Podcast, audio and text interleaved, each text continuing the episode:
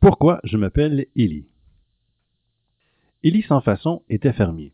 Il avait de très belles qualités, mais surtout, c'était un très bon marchand de bétail. Il revenait toujours du marché aux bestiaux avec ses poches pleines d'argent. Élie avait une belle terre, un beau troupeau de vaches, une grande étable, une belle maison et une vieille grange. Il était très prospère. Malheureusement, un jour, la foudre tomba sur sa ferme et réduisit tout en cendres, récoltes, animaux, étables, outils et même sa maison. Pauvre Élie! Élie était désespéré. Il se pensait ruiné. Il ne lui restait plus rien en dehors de sa vieille grange vide, des vêtements qu'il avait sur le dos. Élie avait commencé à se lamenter et même invoquer le diable. Et justement, à force d'être appelé, un jour le diable se manifestait. Il dit à Élie qu'il avait entendu ses lamentations. Il venait lui proposer un marché. En entendant ces mots-là, Élie fut tout revigoré. Les marchés, c'était sa spécialité. Il avait toujours su les conclure à son avantage. Il écouta la proposition du diable. Dans un an et un jour, tu m'appartiendras corps et âme, dit le diable. En échange, moi, je te donnerai tout l'or et l'argent que tu voudras jusqu'à ce jour-là. Il y réfléchit quelques secondes, puis soudain son visage s'éclaira d'un sourire malicieux. D'accord, monsieur le diable, je m'engage à vous appartenir dans un an, un jour, à trois conditions.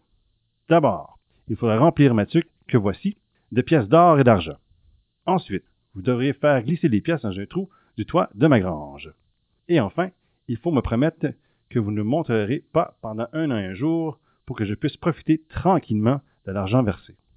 Si je vous aperçois, même un petit bout de queue, notre marché sera rompu. Le diable accepta en ricanant. Prépare ta tuque, Élie. Je vous attends demain à l'aube, répond Élie. Le diable s'en alla et se frotta les mains de satisfaction. Élie, lui, souriait. Il entend dans la grange, perça un trou dans le toit et attacha sa tuque dessous.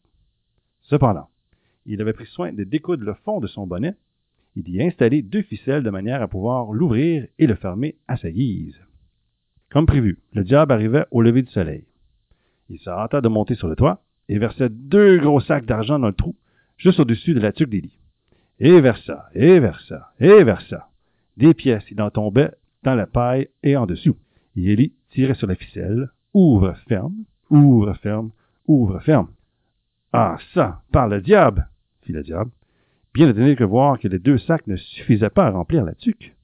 Il allait chercher cinq sacs de plus, et versa, et versa, et versa, dans le trou au-dessus de la tuque, mais encore une fois, Élie le rusé jouait avec ses ficelles. Ouvre, ferme, ouvre, ferme, ouvre, ferme, ouvre, ferme. Le diable passa la main dans le trou et constata que la tuque demeurait toujours vide. Il revint plusieurs dizaines de sacs plus tard, et versa, et versa, et versa, et versa. Il y tirait sur les ficelles. Ouvre, ferme, ouvre, ferme, ouvre, ferme. Toute la journée, le diable transportait des sacs d'argent, mais jamais la tuque ne fut remplie. Le lendemain encore, il versa, il versa, il versa. Puis il a un doute. Surtout qu'il y chantonnait. Bon diable, bon diable, verse dans ma tuque. Des écus, des écus, des écus, cherche, fouille, reluque. Tiens, ils sont disparus. Voyant que la tuque ne se remplissait pas, le diable se mit en colère. Mais Élie l'avait averti. Si jamais vous rentrez dans la grange et que je vous vois, monsieur le diable, le marché sera rompu. Le malin eut beau se démener comme un beau diable, rien à faire. La tuque ne se remplissait pas. Finalement, le diable s'avoua vaincu et dut accepter qu'Élie était plus rusé que lui.